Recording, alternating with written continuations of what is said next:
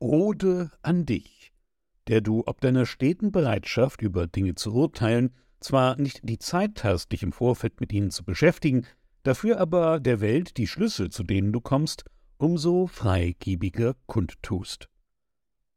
Manch einer, der dich kennt, hält dich für kompetent, man pflegt auf dein Urteil einiges zu geben, auch darum urteilst du halt eben gern und ständig über was auch immer, dies ist gut, das schlimm, das noch schlimmer, du brauchst etwas nicht einmal anzusehen, um es zu durchschauen und zu verstehen, und dann in den meisten Fällen ein nicht gutes Urteil darüber zu fällen. Tatsächlich musst du etwas nicht einmal kennen, um es vollumfänglich erfassen zu können. Einem, der stets zu urteilen bereit, spart so ein Talent manches an Zeit. Doch da ich diese prachtvolle Gabe einst bei Geburt nicht erhalten habe, so ein allumfängliches Urteilsvermögen, scheint derlei zu tun mir doch eher verwegen.